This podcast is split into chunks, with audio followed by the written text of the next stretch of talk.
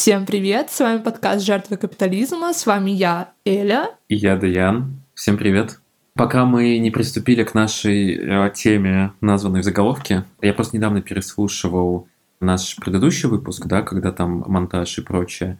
И еще я сейчас пересматривал сначала офис полностью, и потом э, пересматривал парки зоны отдыхов. И у меня, короче, мысль, что вот эти сериалы, я хотел быстренько это просто подсветить, что вот эти сериалы и офисы, парки и зоны отдыхов, они максимально романтизируют работу. Ты смотрела и то, и то? Нет, и то, и то не смотрела, но я знаю про офис э, в целом, какой там типа сюжет и так далее. Короче, я обожаю эти сериалы, но просто там у всех персонажей вся жизнь крутится вокруг работы, да, что в офисе у них друзья на работе, у них работа на работе, у них семья появилась от работы. И в, в парках и зоне отдыхов тоже там у главной героини Лесли Неуп тоже все друзья, семья, все связано с работой. И это, короче, преподносится как очень мило, весело, так знаешь, как будто бы вот это классное, типа goals, да, хочу, чтобы у меня работа была как в офисе или начальница была как э, в парке зоны отдыхов. Но если так посмотреть,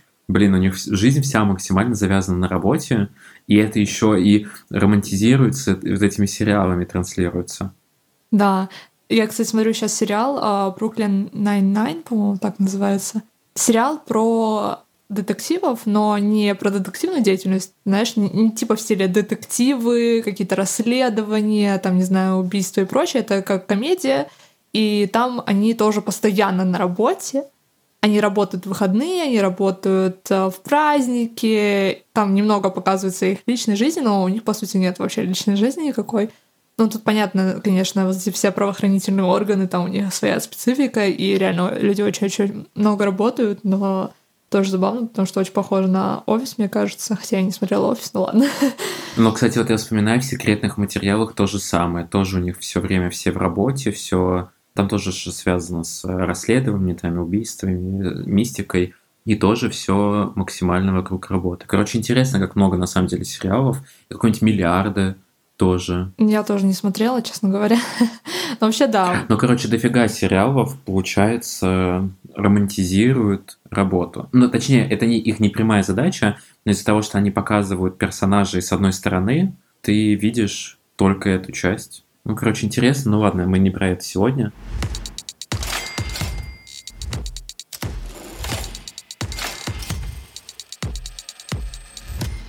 Сегодняшняя тема нашего подкаста название не сформулировано, но все, что связано с э, шмотками, да, выпуск 04 шмотки. Именно так. Но прежде чем мы начнем, э, я хочу тебя спросить, как у тебя дела? Что ты можешь сегодня рассказать такого интересненького нам? Слушай, мне кажется, я довольно много времени уже потратил от вступления на свои мысли, так что давай лучше ты скажешь. На обсуждение офиса. Ну что, на самом деле, в принципе, интересная новость, что ты пересматриваешь на офис. Да, это вот моя новость. Да, а я хочу рассказать о том, что тоже такой инсайт э, после записывания предыдущих выпусков и связано с тем, что я вот читаю сейчас книжку Мэгги Нельсон о свободе, и она там пишет про сексуальность, про мету, про какую-то феминистскую перспективу на все эти темы, о том, что очень часто феминизм скатывается к какому-то, знаешь, а, морализаторству, даже какому-то, что ли, догматизму о том, что вот что правильно, а что неправильно. Если ты там, не знаю, любишь э, быть в какой-то подчиненной позиции, значит, ты типа жертва патриархата, что у тебя мозги промыты, и ты вообще должна как бы задуматься о том, чтобы искоренить все это из своей головы, и что все вот эти вот какие-то твои желания, увлечения, это все опять же, какая-то промывка мозгов и так далее и тому подобное. Ну, там, конечно, голова не только про это, там очень много всяких поинтов есть, и, короче, очень интересная. Именно вот эта глава, я ее советую. Книга называется «О свободе», если что. Короче, я задумалась об этом тоже в связи с нашим подкастом, то, что зачастую мы звучим так, как будто бы мы говорим, что вот, типа, есть какая-то система, она нам промывает мозги, что все э, на самом деле как бы токсично, все направлено на то, чтобы нас подчинить. Ну, это просто так звучит. Мне кажется, что так можно воспринять э, то, что мы обсуждаем. И как-то так интерпретировать э, то, что мы говорим. Но я хочу сделать э, такой небольшой тоже дисклаймер, наверное, а, что нужно понимать, что несмотря на то, что мы, возможно, критикуем да, какие-то аспекты, например, мы можем критиковать wellness или можем критиковать работу как институт или дружбу как институт, все что угодно, но это не значит, что все на самом деле так просто. То, что мы показываем какие-то, знаешь, э, перспективы, какие-то углы, на которые можно посмотреть на определенную проблему, на определенный институт, это на самом деле только одна грань реальности, и она не охватывает всех других граней реальности. И, короче, нужно вот имбрейсить, не знаю, есть такое слово. Конечно же, нет такого слова, я сейчас его придумала. Типа от слова embrace английского сложноту реальности, сложноту, блин, сложности. Ну, такая англичанка. Да, сложнота реальности. И, ну, принципе, сложность жизни в целом. Что вот нельзя в какой-то сфере сводить все к каким-то волшебным пилюлям, к единому решению. Бэгги пишет в этой главе то, что можно э, принять неизбежность страдания и одновременно работать над его уменьшением. Вот мне кажется, что это очень хорошо характеризует то, что мы делаем. То есть мы принимаем, что реальность такая, на какая есть, что мы не придумаем сейчас каких-то просто единых, универсальных, простых решений, не дадим э, никому какое-то одно универсальное знаешь, задание, вот давайте вот сделаем это, тогда все будет хорошо мы просто стремимся понять что-то, стремимся найти какие-то новые углы, перспективы, как на что-то можно посмотреть. Да не оправдывайся. Ну, типа, слушай, очевидно, извини, что я тебя перебиваю, я просто максимально с тобой согласен, и на самом деле я тебе когда вчера писал, да, что у меня там есть пару мыслей, это вот была вторая моя мысль, очень близка к тому, что ты сейчас говоришь, но я просто не хочу, чтобы мы очень сильно ударялись в дисклеймеры и оправдания, потому что ну, мы не можем брать ответственность там за мнение, за жизнь людей. То есть наша цель сказать, а ваша цель это интерпретировать, воспринимать, не воспринимать, типа это не наша вообще вина и ответственность. Вот поэтому я бы не ударялся очень сильно, вот знаешь, в, в объяснении, извинения, разъяснения. Но в целом я с тобой согласен, и в разрезе этого, помнишь, мы с тобой обсуждали смотреть на какие-то проблемы с позиции силы или с позиции жертвы окей, вот мы обсуждаем какие-то проблемы, да, что вот сложно, непонятно, вот мир во всех направлениях, там, во всех темах, которые мы берем, что-то тут сложно, тут непонятно, тут э, все запутано, и мир вообще стремится в бездну. Но типа, окей, мы берем, ну, примерно это как за основу, да, но дальше наш же выбор, что мы с этим делаем. Либо мы бабки свесили и почувствовали, что мы жертвы, и все, ничего не надо делать, а другой вариант, да, смотреть на это с позиции силы и брать ответственность за свою жизнь, за свои решения и стараться в этом как бы лавировать и найти свой баланс. Лавировал, лавировал, да не вылавировал. Yes, yes.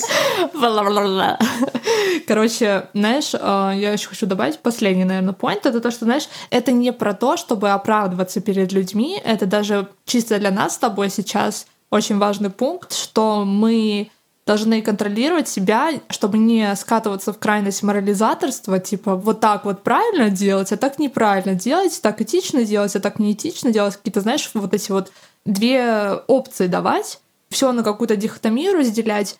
Вот этого делать не надо, но при этом не нужно тоже скатываться в какой-то, знаешь, крайний релятивизм, что ой, ну все относительно, и вот это вот тоже относительно, и нет никакой здесь истины. Ну, короче, вот какая-то золотая середина должна быть, и нужно себя как-то, не знаю, регулировать, чтобы не уходить в какую-то крайность определенную. Вот. Я понял. Ну, будем стараться, слушай. Сегодняшняя наша тема — это одежда.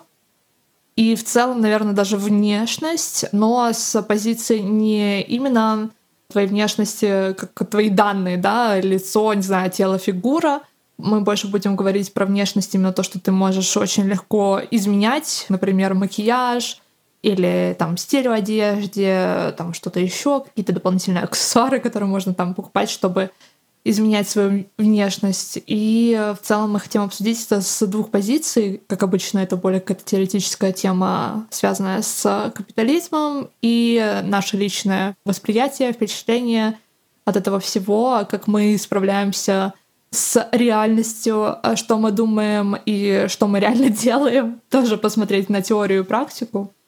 И первая часть этого подкаста будет, конечно же, про теорию в основном, потому что потом можно будет это обсудить э, именно то, как это мы реализуем на практике. Да, у нас такой формат, мы пытаемся внедрить э, одна тема, две части, и получается первая будет такая лекция, а вторая будет семинар. Да, но на самом деле я думаю, что это будет все равно как-то очень смешно, мы просто пытаемся типа разделить э, на две части подкаста, чтобы можно было делать серии покороче, потому что, как мы поняли из э, нашего опыта и опыта людей, которые слушают наш подкаст, что у всех есть проблемы с концентрацией, что слушать э, долгие выпуски бывает очень сложно.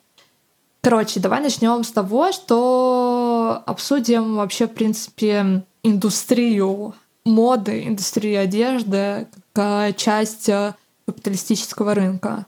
Давай, что ты думаешь по этому поводу? Ну, во-первых, э, мы должны здесь очень четко понимать, что это многомиллиардная индустрия с огромными доходами, с огромными прибылями и очень ярко выраженными интересами каких-то конкретных людей в ней. Вообще существует не так много на самом деле таких больших конгломератов, которые объединяют под собой кучу разных брендов и выпускают одежду. Нам кажется, что как будто бы брендов очень много на самом деле, но это не совсем так, потому что тот же, например, Inditex — он там объединяет под собой вот эти все Zara, Mango или что-то там еще. То же самое относительно таких более лакшери брендов. А, они тоже как-то объединяются под собой под э, одними фирмами, одними фирмами. Ну, LVMH, которая там половина Louis Vuitton и прочее, и Кернинг, Кернинг, Kering, который Balenciaga, Gucci и т.д. Да, но я, честно говоря, вообще не разбираюсь именно в лакшери брендах. А, брендах. Брендах. Да, такая я Лина, Лина, член Берлина. А, и небольшое, кстати, введение в нашу шуточку. А мы смотрим, точнее, Дуян смотрит в основном Эму Чемберлин, и я иногда смотрю ее видео какие-то тоже. Вот, это очень известная блогерка, кто не знает, не знаю, насколько она известна в России, например, потому что, мне кажется, не все в теме в курсе. Хотя она достаточно, типа, популярная и такая... Слушай, она недостаточно популярна, она какая-то... Ну, это просто еще интересный кейс, потому что она какая-то безумно популярная, то есть там Эдгала, Волк, угу. первые ряды всех fashion-показов, я не знаю, миллионные просмотры, при этом контент у нее ну, такое. Знаешь, а, что нравится людям в ее контенте? Это то, что она говорит о своей жизни как о чем-то, что не особо так впечатляет, а, не знаю, радостью, счастьем, успехом, успешным и прочим. Она очень много говорит про то, что ей не хочется выходить из дома, о том, что она недовольна своей внешностью, и так далее и тому подобное. То есть она выражает какие-то, знаешь, вот эти anxieties, э, волнения и прочие какие-то проблемы, с которыми многие люди сталкиваются, и поэтому... Ну, такая жизнь. Да, многие, типа, релейтятся к ее контенту, поэтому, и мне кажется, из-за этого она такая супер популярная, потому что если посмотреть, типа, ее цитаты, знаешь, очень много тикток-аккаунтов с ее цитатами, и там реально все цитаты про какую-то, ну, жесткую депрессию, как будто бы что она не хочет уходить из кровати, что, не знаю, она не хочет чистить зубы. Ну, короче, такие вот вещи. Мы сейчас такие просто резко сменили тему, как обычно. Как обычно, я тоже об этом думал. Начали объяснять шутку, ушли про Эму, сейчас потом будем про YouTube, потом вспомним какую-нибудь Катю Клэп, дальше, и дальше пойдет, а потом, знаешь, через два часа, ой, так, а про вещи, да, мы начали говорить? Короче, это мое второе альтер-эго. Второе альтер-эго, это говорю, как будто у меня их несколько. а, вот, запомните. Ну, чиновница первая. Ну да, да, да, точно. Возвращаемся к теме потребления шмоток и всякого такого. На самом деле довольно интересно, что помнишь, когда мы записывали первый подкаст, я типа говорила, что я столкнулась с темой капитализма, вот именно с темой потребления. Угу. И я помню, что я читала пост про то, что H&M очень э, интересно создает свой маркетинг, маркетинг, не знаю, как правильно ударение ставить, и он создает типа такие магазины, которые похожи очень как будто бы на церкви, знаешь алтари из манекенов, все так это сделано с заботой, что типа вот ты идешь на кассу, ты видишь там вот эти вот штучки, которые для катышков, э, ну не катышков, а типа волосы всякие, шерсть и так далее, вот эта вот э, клейкая штука идешь, и ты понимаешь, что вот твоя вещь, э, она вот может сейчас испортиться быстро, поэтому надо купить вот эту вот еще штучку и вот эту вот еще штучку. И мне тогда так сильно впечатлило, типа, что такое существует. У меня впервые было такое очень жесткое столкновение с тем, что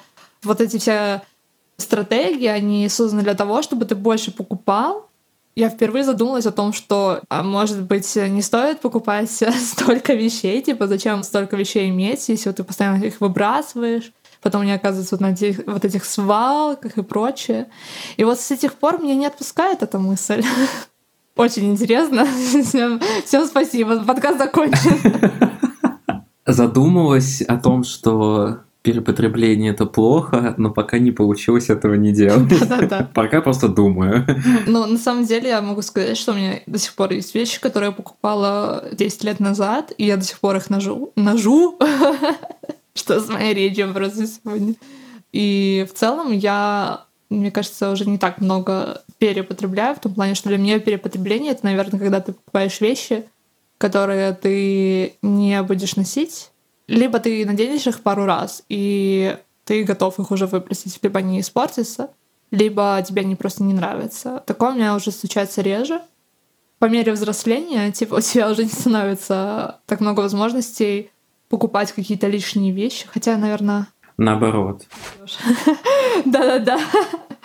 Я хотел сказать по поводу твоего спича, то, что я согласен, и в целом просто какой мы можем сделать вывод, не знаю, согласен ты или нет, что одежда, индустрия красоты и прочее, прочее, все, что с этим связано, это не про то, чтобы чувствовать себя хорошо, это не про комфорт, не про удобство, не про стремление к чему-то созидательному, это только про деньги, это все, все связано с деньгами. Любые новые бренды, которые создаются, любые новые маркетинговые компании, которые создаются, все, что транслируется от брендов, от производства, от коллабораций, никакого отношения почти всегда не имеет к тому, о чем они говорят. Это все равно связано все с зарабатыванием денег, потому что это огромная, много-много-много миллиардная индустрия. Это number one goal. Да, и, конечно же, это связано с, в принципе, очень материалистичной, наверное, культурой капиталистической, с тем, что, типа, вещи отражают твой статус, а, твое состояние, в целом даже психоэмоциональное, что если ты хорошо одеваешься, значит, у тебя все хорошо, ты счастлив и так далее. Это как бы странно звучит, но на самом деле это все настолько связано между собой. Бывает забавно. У тебя бывает такое ощущение, что если человек как-то стильно классно одевается, значит, то он э, преуспел в жизни. Не знаю, у тебя есть такое? Да, есть такое. Да и вообще у меня есть такое, что вот если я вижу, девчонка, парень стильно, симпатично одеты, то у меня как будто больше шансов, что я хочу подружиться с таким человеком, нежели чем если он одет, по моим представлениям, как-то не особо симпатично, стильно. Вот такая история есть. Кстати, про материализм можно тоже сказать, что его можно подразделить тоже на какой-то типа хороший а и нехороший материализм. Потому что мы все равно мы живем в мире, где ну, невозможно жить да, без материальных каких-то вещей. Тебе все равно нужен дом, одежда, еда, вода, вот это все. То есть одежда — это по факту наша потребность, это базовая потребность. Это не просто какой-то, знаешь, а из серии ну вот, я там, не знаю, думала, что бы мне купить, у меня там, не знаю, какие-то лишние деньги, вот пошла и купила одежду. Нет, на самом деле одежда — это очень важно, и очень важно иметь одежду на все сезоны, чтобы тебе было тепло, комфортно и прочее. И здесь вот этот вопрос насколько много у тебя одежды, что это становится каким-то оверпотреблением. Здесь тоже бывает сложно, потому что есть люди, которые имеют достаточно много одежды, но при этом они все носят, им все нужно, им это доставляет удовольствие и так далее. Считается ли это оверпотреблением, несмотря на то, что одежда может быть, ну, какой-то, знаешь, excessive amount, при этом есть другой человек, который имеет какой-то капсульный гардероб, состоящий из 10 вещей, и ему этого хватает, и ему все нравится, и тоже все классно. И считается ли вот это вот каким-то каноном, типа, что к чему нужно стремиться? Ну, я не знаю, это как-то для меня кажется слишком э, жесткой, жестким разделением. Ну да, мне кажется, что, знаешь, вопрос о употреблении, он не про конкретного человека, а в целом про общество. Угу. Понимаешь, в чем? Что этот вопрос надо рассматривать не с позиции, как ведет себя конкретный человек, много он покупает, но носит, или мало он покупает и не носит, или что-то такое, а в целом про то, что много всего выпускается, много всего производится, много всего не продается, много всего что-то еще. Понимаешь, о чем я? Да. Когда мы говорим про оверпотребление, наверное, стоит здесь фокусироваться больше на уровне общества, нежели чем на уровне индивид, потому что здесь э, сложно сказать, э, когда мы переступаем грань оверпотребления. И здесь, опять же, мне кажется, какая-то, знаешь, вот эта тема с морализаторством получается, что вот э, мы можем говорить о оверпотреблении и как будто бы шеймить людей за то, что они покупают одежду себе, что-то такое. И при этом я, наверное, переношу сейчас на себя, проецирую на себя. То есть я очень хорошо разбираюсь в вот этой теме, всей а именно sustainability, что как влияет в целом индустрия одежды на экологию, на политику, на капитализм, какая-то огромная часть э, получения там денег и так далее, но при этом я тоже все равно хочу хорошо одеваться, и как будто бы ты начинаешь в какой-то момент как бы испытывать вину за то, что ты хочешь хорошо одеваться, что связано непосредственно с покупкой одежды и как бы финансированием этой индустрии в целом, опять же. Хотя это на самом деле немножко, мне кажется, уже перехождение какой-то грани. Ну, перекладывание ответственности. Но у меня отношение такое, что ты сам определяешь, где грань того, на что ты готов ради каких-то благих целей. То есть, если это касается эко, sustainability, ESG и так далее, готов ли ты, есть ли у тебя там силы, ресурсы, желание сортировать, меньше покупать и так далее, и так далее. Или ты не готов. Я как бы не собираюсь ни себя обвинять, если я не готов, ни кого-то еще. То есть те, кто это делает, и у них есть на это возможность, желание, время, силы, то молодцы. А если нет, то и ладно. Да, но знаешь, с одной стороны, когда мы говорим про уровень общества, это все равно как бы скопление индивидов. Ну да, это очень эгоистично, я понимаю. Да, у кого-то есть ресурсы, у кого-то нет ресурсов, потому что в итоге это может все скатываться к тому, что кому-то просто будет, грубо говоря, лень, кому-то будет вообще до фени заниматься этим сортировкой и прочим. То есть это какие-то практики, которые нужно... Ну вот фиг знает, смотри, Извини, пожалуйста, я тебя буду весь выпуск перебивать, походу. Но вот смотри, мне лень, вот мне вот реально лень, мне реально похуй, пусть э, черепахи дохнут, э, ничего не буду сортировать, условно. Вот я живу... Cancelled. Я вот условно, ну, условно, предположим, я живу в России. Вот перееду я, там, не знаю, в Германию, во Францию, ну, теоретически, куда угодно, где по закону нужно сортировать, ты не можешь выкинуть один пакет в общий ящик, и тут есть у меня силы, нет, у меня сил хочу, я не хочу, все равно надо будет делать. Угу. Может, я что-то про такое говорю? Как ты думаешь? Не знаю. Тебе надо заставить, знаешь, силой закона. Да, да, да, такой я это люблю под каблуком быть. Да. Ну, короче, не будем, наверное, сейчас переходить вот эту тему личной ответственности, вклада в капитализм, потому что, мне кажется, это одна огромная тема, мне на самом деле здесь очень сложно что-то сказать э, внятное и понятное, э, потому что нужно подумать, разобраться со своими мыслями. Да, пока ты не напишешь огромный список в наушине на эту тему. Да-да-да. Я не смогу ничего сказать. Чтобы вы понимали, я как раз сижу э, со своим списком и смотрю в него, что я сейчас буду дальше говорить. Я начала с того, что есть два аспекта. Это материализм, и второй — это индивидуализм. И капитализм, он в целом очень сильно продвигает индивидуализм а, и индивидуальность в том числе. И это довольно интересный и забавный аспект, потому что если мы посмотрим на индустрию одежды, то окажется, что на самом деле там а, индивидуальность как бы особо-то и не пахла. Очень большое количество одежды, которое производится на данный момент, она на самом деле практически вся очень а, похожая, практически одинаковая. Типа джинсы окей, это когда один элемент одежды, он э, понятно, что не может как-то супер-пупер э, отличаться все модели друг от друга, быть какими-то супер индивидуальными, но при этом все носят джинсы, и, как правило, все носят одну и ту же модель джинсов, то есть даже да, какие-то вот эти вот модные новые модели, которые либо там возвращаются из прошлых вот эпох. молодежные такие всякие модели. Да-да-да, low-rise jeans. Вот эти. или high-waist, или что-то еще. Все равно это все про одну и ту же вещь, и очень многие люди носят как бы одну и ту же одежду. Если посмотреть на толпу людей, то кажется, что все примерно одинаково одеты, все примерно носят одну и ту же цветовую гамму, какую-то, знаешь, такую нейтральную, не особо кричащую, что нет уникальных сочетаний в одежде, что люди не особо используют аксессуары. Довольно редко люди даже надевают какие-то, допустим, шляпы, шапки, что-то такое, знаешь, необычное.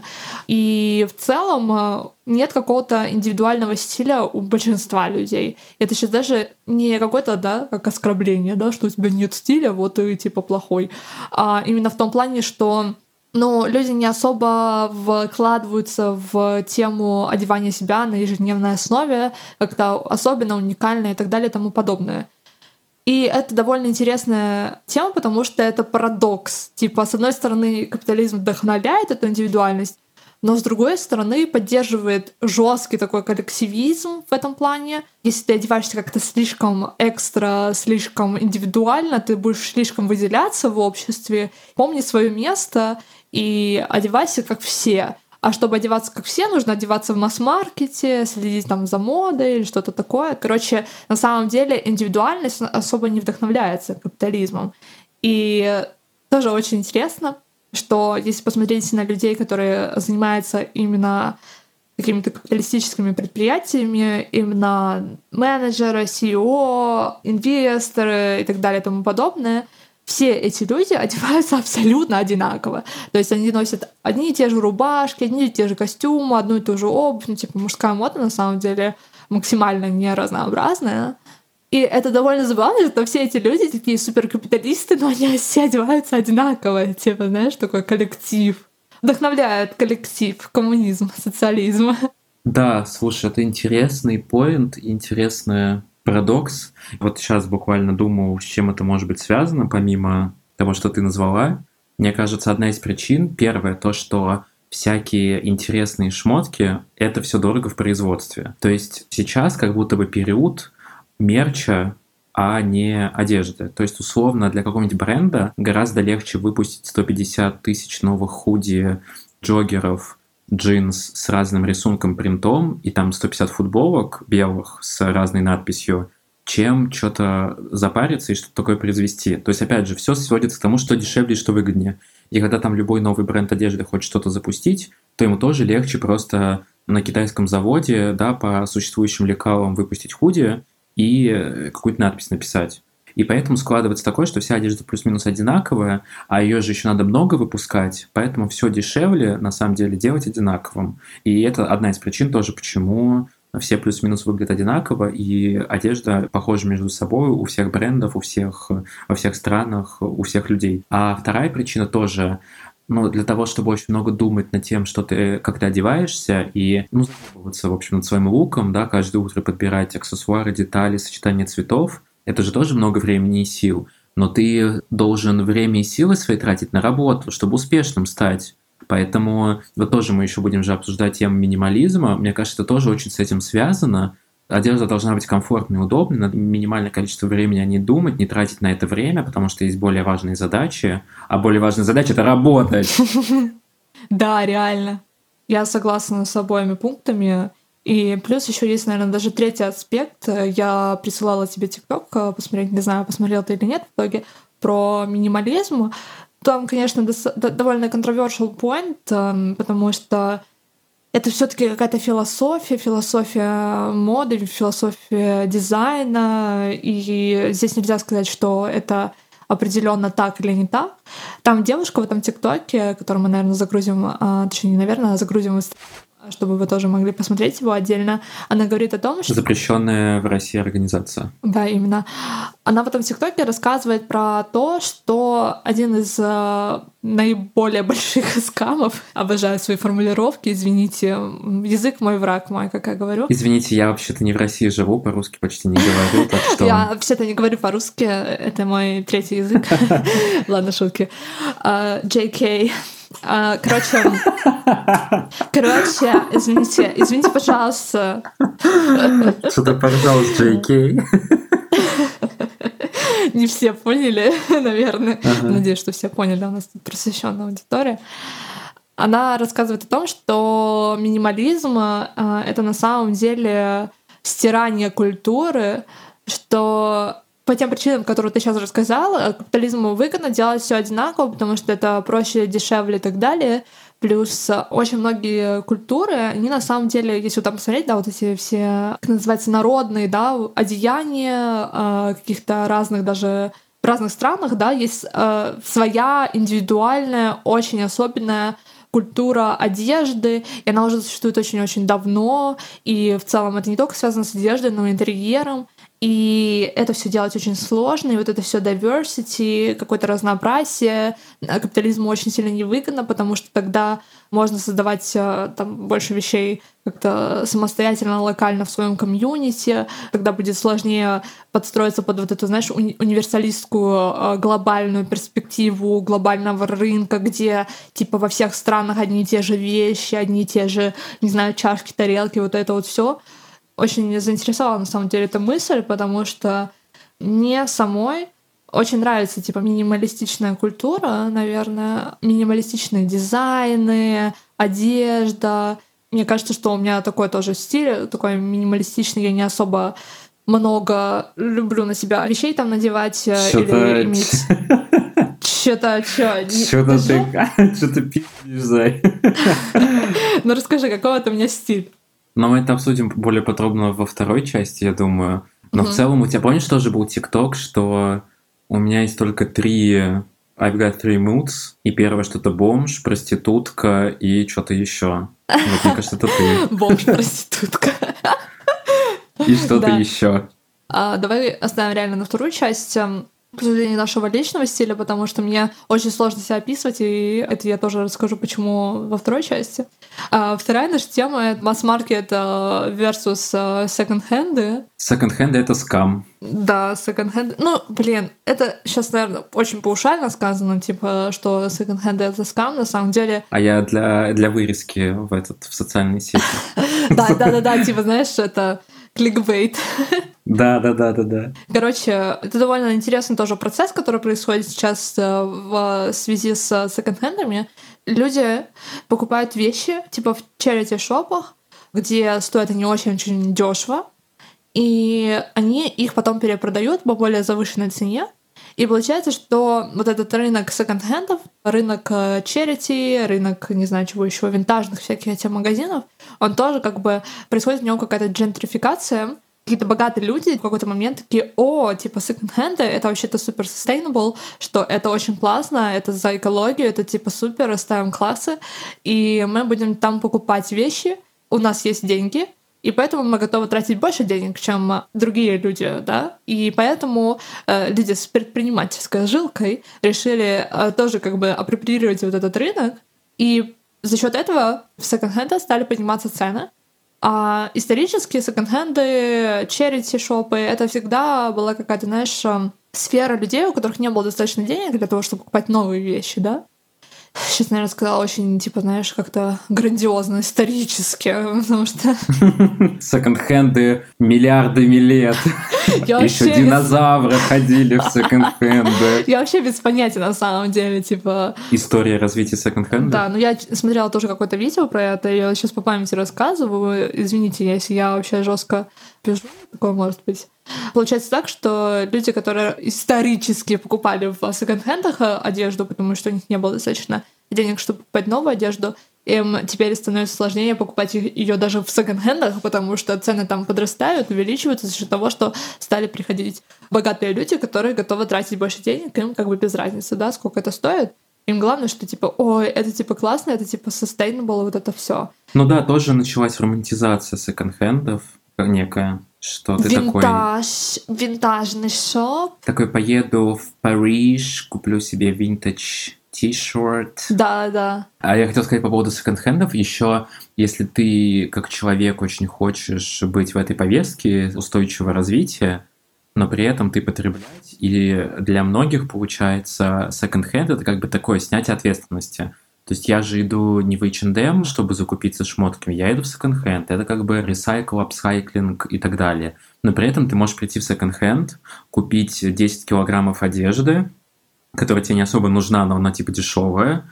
Опять же, ты принесешь это домой, ты половину из этого носить не будешь, оно у тебя будет либо валяться, либо что-то еще, и потом ты также, не знаю, выкинешь или куда-то отдашь еще. Ну, короче, как будто бы это вот замкнутый круг будет. Да, я не знаю, смотрел ты видео э, Кристин Лео, которое я скидывала тоже. Она... Нет, я в итоге ни одного видео не смотрел. Обожаю. Короче, Кристин Лео, я очень ее люблю и советую ее видео про моду, про одежду. Она занимается именно вот этой sustainable модой и рассказывает очень много вот этой изнанки капиталистического рынка одежды.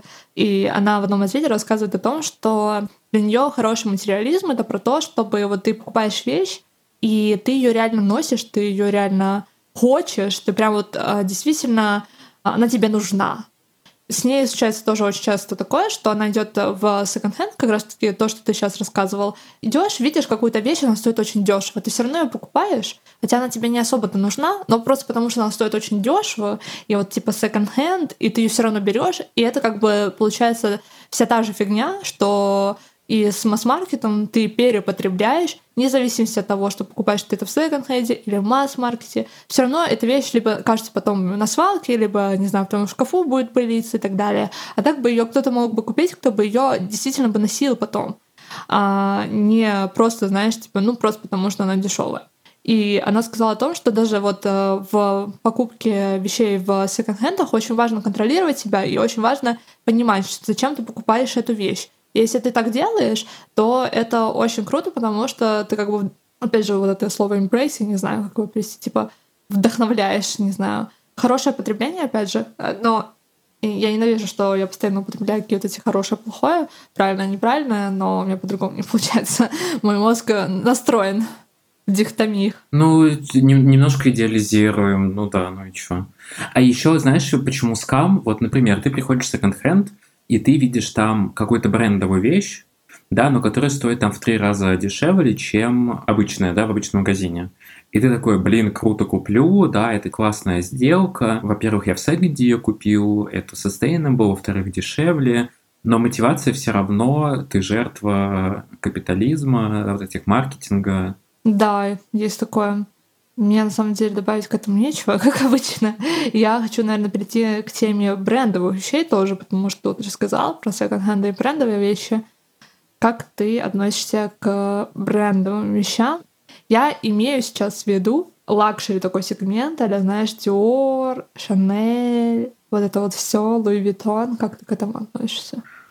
Слушай, мне как-то похуй.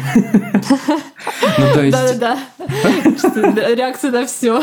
Да не знаю. Но нет, а, я на самом деле в какой-то такой небольшой степени мне вся эта концепция моды э, этих брендов, она мне интересна.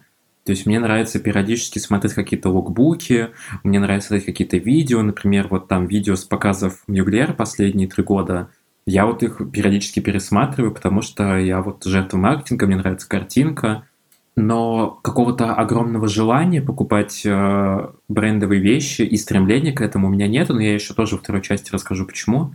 Такая, знаешь, у нас весь выпуск такая, типа, второй Ну, это будет во второй части. Да, да, да, мне кажется, это круто.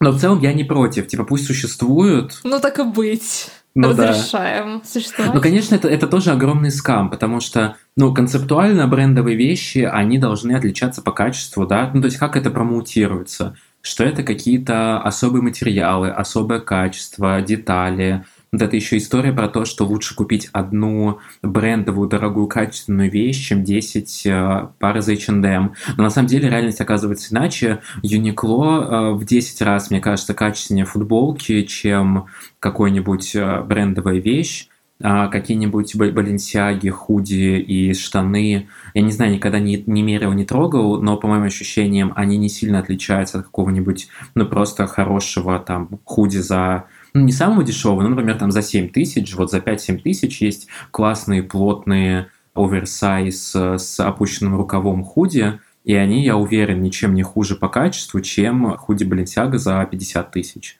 Поэтому, конечно, это тоже скам. Я хочу, знаешь, отметить несколько моментов, которые ты сейчас подчеркнул, подсветил.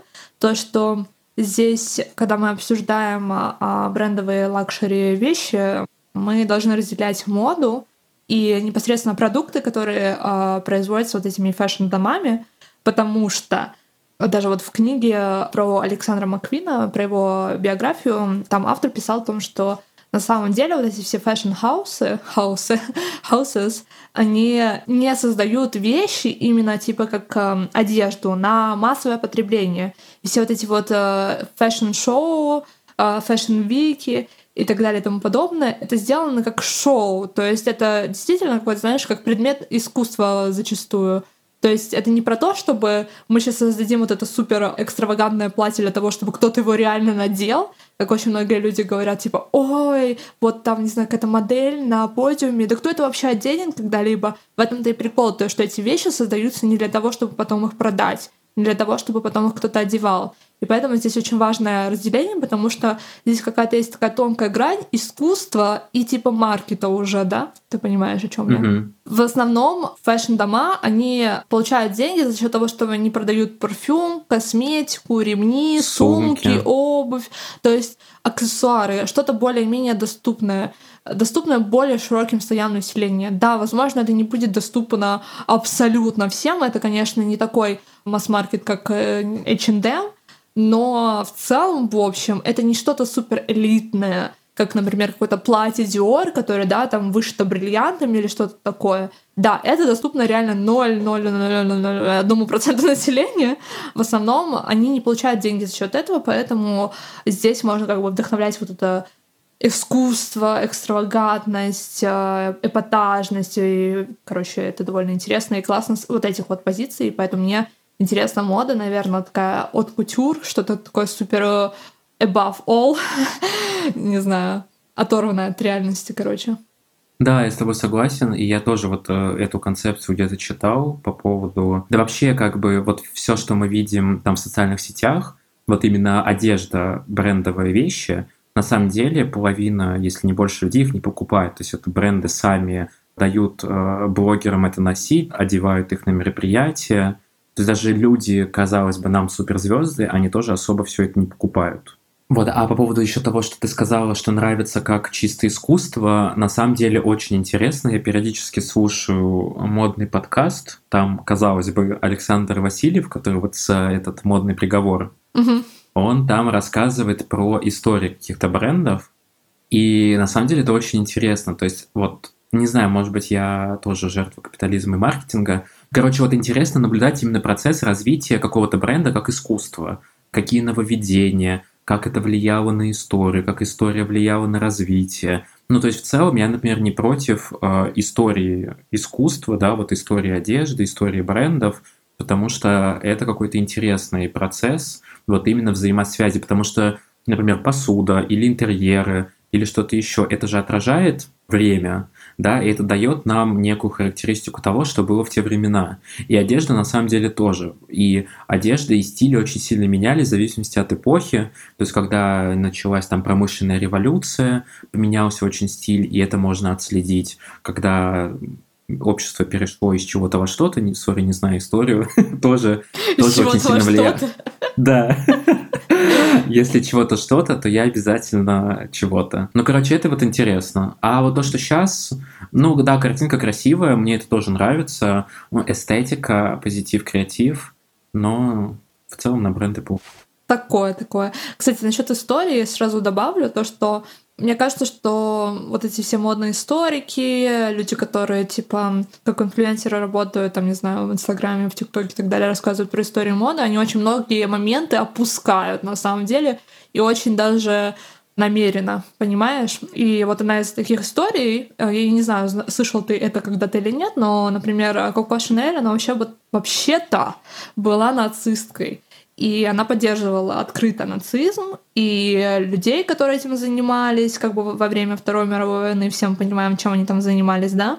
И я что-то не слышу, знаешь, чтобы люди сейчас такие, ой, Коко Шанель, это икона феминизма и так далее, и чтобы не вспоминали про то, что чё- какие у нее там взгляды были, понимаешь? Да. И Та же тема в отношении всяких вот этих более современных фигур, сейчас не будем называть имена, канцелит всех. Да, что называет? Про Лагерфельда, наверное. Да, ну и, в принципе, других, извините, я не знаю имена, и вообще, в принципе, наверное, не сильно в этом разбираюсь, поэтому не хочу поднимать эту тему сейчас. Ну, короче, очень много проблематичных фигур есть, и меня раздражает то, что люди, когда они говорят о моде, они вообще опускают этот момент, Типа, даже если ты хочешь, да, восхищаться тем, что сделал человек, да, его результатом его продукта, мне все равно кажется очень важно вспоминать то, что этот человек был на самом деле, ну, такое, типа, дерьмецом периодически. Кстати, это очень интересно. Это тоже к теме разделять человека и искусство человека, и его деятельность. Э, на самом деле такая очень сложная тема. То есть я с тобой согласен, но вот тут такая грань. Надо ли не знаю, канцелить или что-то не покупать. Зависит от того, что человек сделал, наверное, и какой он ну, личностью да. был, потому что есть какая-то все равно серая зона, мне кажется, и да, это опять же отдельная тема какая-то. Тоже еще один момент, который тоже упомянул, и я сейчас хочу просто тоже добавить к этому, что очень многие бренды, типа, знаешь, а-ля Balenciaga, они создают да, такие вещи, как толстовки. И эти толстовки не стоят дорого, да, но при этом это базовая вещь, абсолютно обычная, ничем не выделяющаяся. Возможно, там, не знаю, они нацепят какие-то стразы к ней, и это будет типа как-то супер вау и прочее. Но при этом это выглядит и на самом деле не просто выглядит, это и есть а, какой-то, знаешь, высший сегмент масс-маркет, потому что тоже какая-то, знаешь, джентрификация происходит, но только в обратную сторону, если такое вообще возможно, но рынок расширяется для людей, которым раньше это было все недоступно, вот эти него хейш и новые богатые люди, которые там, да, self-made, э, что-то заработали, смогли себе наконец-таки позволить сумку Louis Vuitton или толстовку Balenciaga. Но опять же таки, все эти вещи, вот то, что ты тоже сказал, что не факт, что они там супер лучше по качеству, это абсолютно точно так. Потому что очень многие даже популярные типа люди, например, CEO Louis Vuitton бывший, который вот сейчас ушел из Louis Vuitton, сказал, что 95% цены Louis Vuitton вообще того не стоит. Типа, что они должны снизить цену на 95%, тогда это будет реальная цена вещам, которые они выпускают. И все эти вещи, которые выпускают лакшери бренды, зачастую шьются на тех же фабриках, на которых шьется, простите, Zara, H&M и тому подобное. Ну, то есть, короче, это вообще дикий скам, на самом деле, если так подумать. Да. Еще знаешь, что забавно? Вот я думал, а если взять, короче, вот супер одинаковый худи черный, и на нем изображен какой-нибудь Спанч Боб. И вот если это выпустит H&M, ну, то это какой-то кринж, типа, ну, забавно, там, может, для детей, может, там, для любителей, ну, что-то как-то по приколу. Если выпустит Balenciaga точно такой же худи с Спанч Бобом, то это типа постирония, метамодерн, то это краш. И единственное отличие это в цене и в бренде. То есть это, ну, на самом деле, как бы молодцы, что они смогли все эти бренды настолько развить свой маркетинг, да, что так сильно воспринимается по-разному, но по сути отличие только вот в тех смыслах, которые были искусственно созданы и которые нами додумываются. Определенно. Мне кажется, что мы сейчас вообще на самом деле идеально завершили э, вот эту первую теоретическую часть, потому что вся теория в ней а, самая необходимая пища для размышления для перемалывания, пережевывания во второй части уже готова. И мы, наверное, сейчас можем уже завершить наш подкаст. Да, я тоже думаю, что мы достаточно обсудили, и если вы хотите вступить с нами в некий контакт с такими внеземными созданиями, то вы можете подписываться на наш Инстаграм, на наш ТикТок, подписываться на нас в социальных сетях, э, заходить на наш сайт жертвакапитализма.com, вот, и э, обязательно выкладывайте в сторис, в посты свои какие-то покупки, мысли, э, свои потребительские акты с хэштегом «Жертва капитализма». Нам тоже очень интересно смотреть, лайкать, репостить. Короче, будем все очень рады. Да. На связи.